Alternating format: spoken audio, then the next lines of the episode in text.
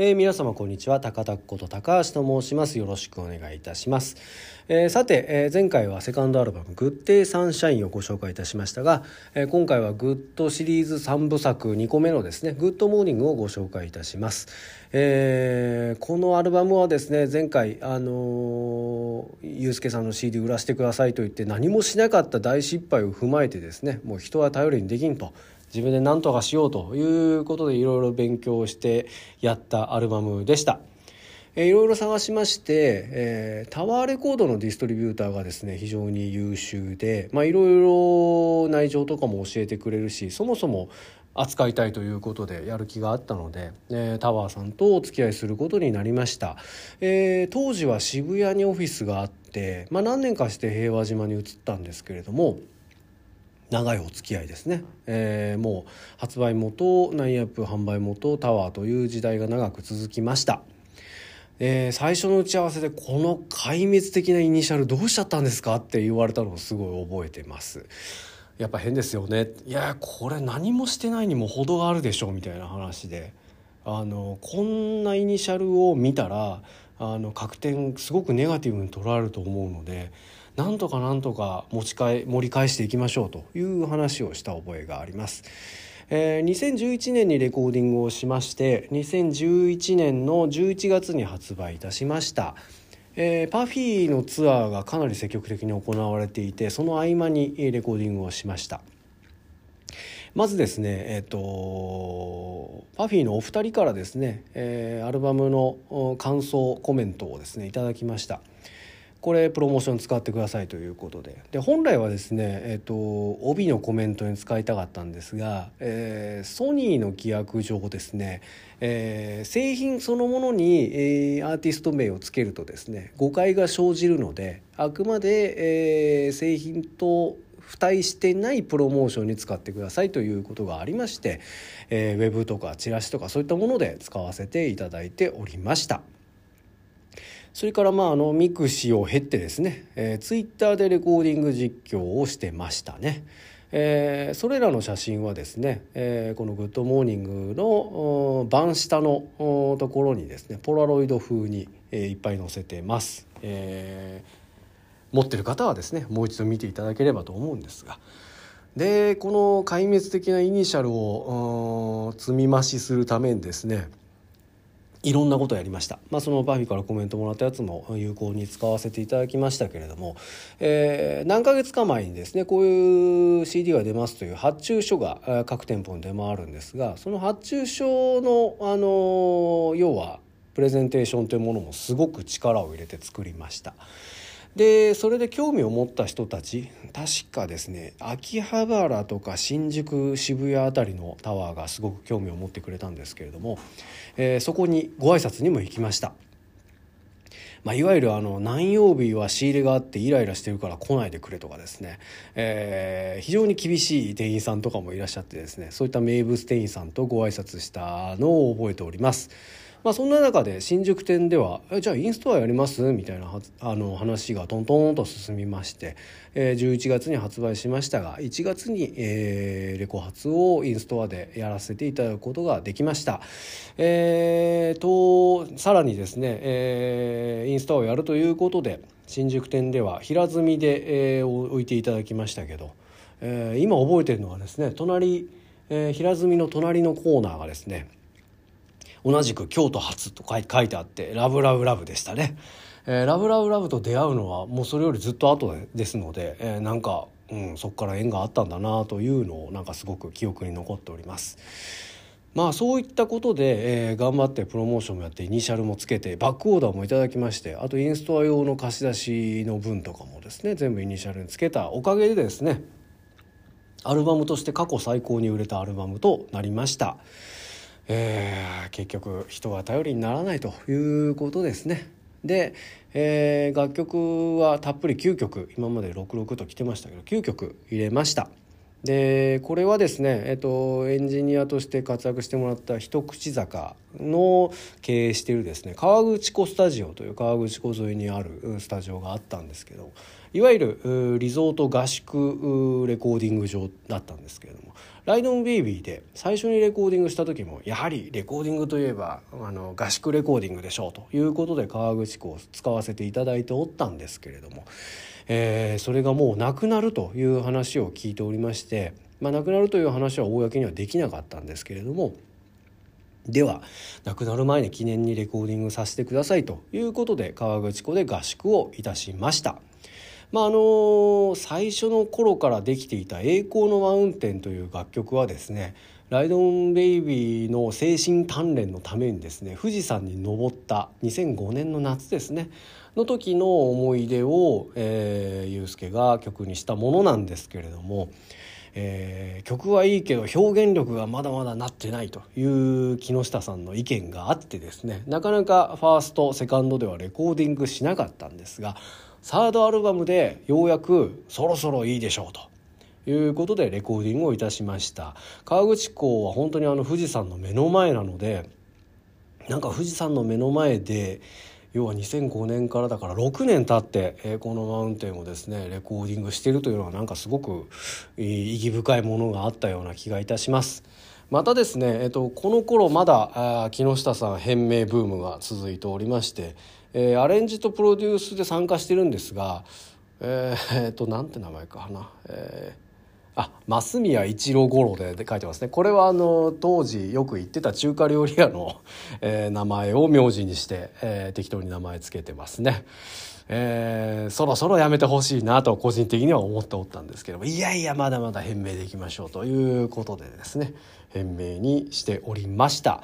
えー、それでですねえー、まあこのアルバムで私が参加しているのは「釣りに行こう」という楽曲で最後魚がポシャッと跳ねるのがあるんですけどその、SE はあ自分がやっております。洗面器か桶かなんかに水入れてマイク近づけて何回かやって撮った覚えがあります。あとあの「マイ・ウェイのハイウェイ」のコーラスはですね、えー、そこにいた人たちえー、だからあ結構たくさんだと思うんですけれども、えー、まあユースケもやってますし木下さんも川西さんも三木雄さんもあと山田雅人君もですねあと私も参加しているというような状況です、えー、この頃まだバンドワゴンはアルファードではなかったので、えー、ハイウェイハイエースでみたいな歌詞になってますけれども、まあ、今だったら違うかもしれませんね。えー、まあですねとにかく毎晩あの寝室棟があるんですけれどもレコーディング棟とは別に寝室棟があるんですがそこの2階でですね夜な夜な酒を囲んでですね昔の音楽業界の話とかレコーディングすごい予算があった頃の話とかをですね川西さんや木下さんやみきおさんから聞いて、えー、酒盛りをしておりました。とにかくあのご飯作ったりとかですねそういうのも含めて男女体男しかいなかったあの合宿でしたね。でえっとまあレコーディングでですねえー、正人君が、まあ、他の先輩たちと比較してなのか何のか分かんないけどすごい考え込みすぎて結構テンパっていて、えー、ずっとレコーディング中テンパってました。でその雰囲気をですねリラックスさせてよくするべくですね若いアシスタントエンジニアを、えー、三さんとか川西さんがいじりながらですね、えー、リラックスさせるというようなレコーディング現場でした。まあ、ある日レコーディングしておりましたら窓の外に鹿の群れが大群がいましてでなんか調べたらですね鹿はなんか男だけで集まるらしくてでその男だけで集まる会のことを鹿スタッグと呼ぶらしいんですね。でまさにそういったそのスタッグの状態がこの合宿で続いていたのでということで作った、えー、インストのタイトルが「スタッグブギー」という、まあ、要はそこに鹿がいたし、まあ、男だけで集まって作ったからというような意味合いでつけました。まあ本当にですねこの時のレコーディングっていうのはものすごい勉強になりましたね。やっぱり藤田祐介の基本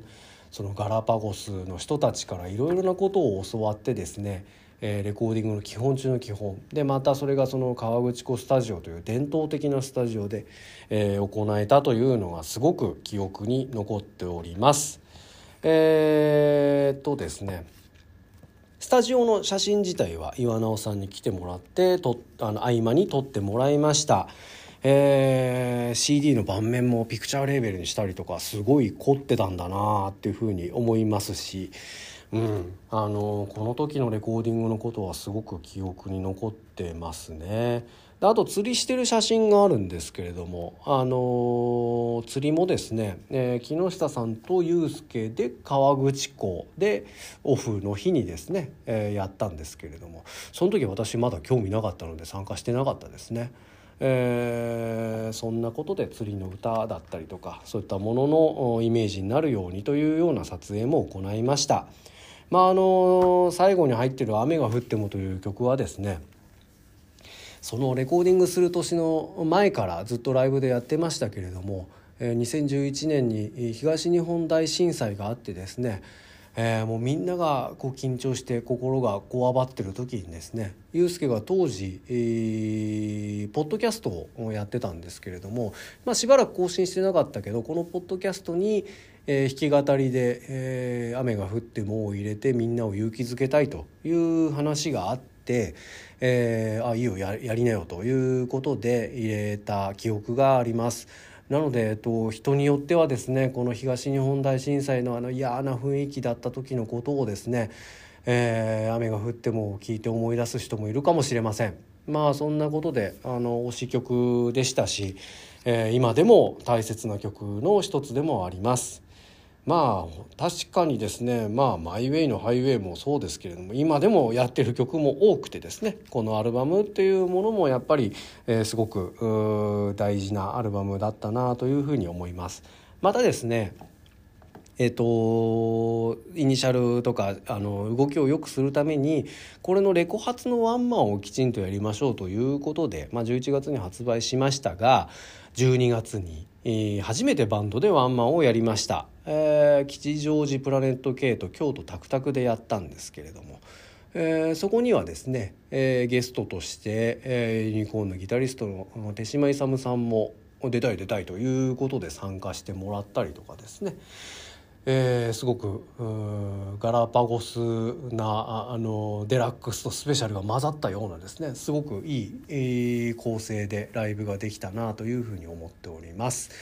えー、まあこれだけやったおかげでですねえー、「グッドモーニング」はグッデイサンシャインの、えー、イニシャルの悪夢を打破してですねえー、一番売れたアルバムになったという感じでございました。ただもうこの頃にはですね、えー、いわゆる CD を流通させるというもう本当にギリギリ最後だったんじゃないかなという感じはしますけどディストリビューターもですねその後はなかなかプロモーションの話も出してきませんでしたしいわゆるインストアっていうものもどんどん下火になっていきましたし、えー、すごく大変な時期でしたけれどもまあそんな合間にですねこの最後の合宿レコーディングだったりとかレコ発だったりとか、えー、いろいろなあのことができていい経験になったなというふうに思っております、えー、イメージカラーが赤だったので赤版ですね。と呼んでおりますけれどもそんな形で、えー、3枚目のアルバムを作りました、えー、ここからですね、えー、翌年はさらにですねさらに、えー、いろいろ広がっていくという感じでございますけれども、えー、その話はまた次回にさせていただきたいというふうに思っております。今日のところはそんなところです。それでは皆様今日も元気にお過ごしください。ありがとうございました。それでは。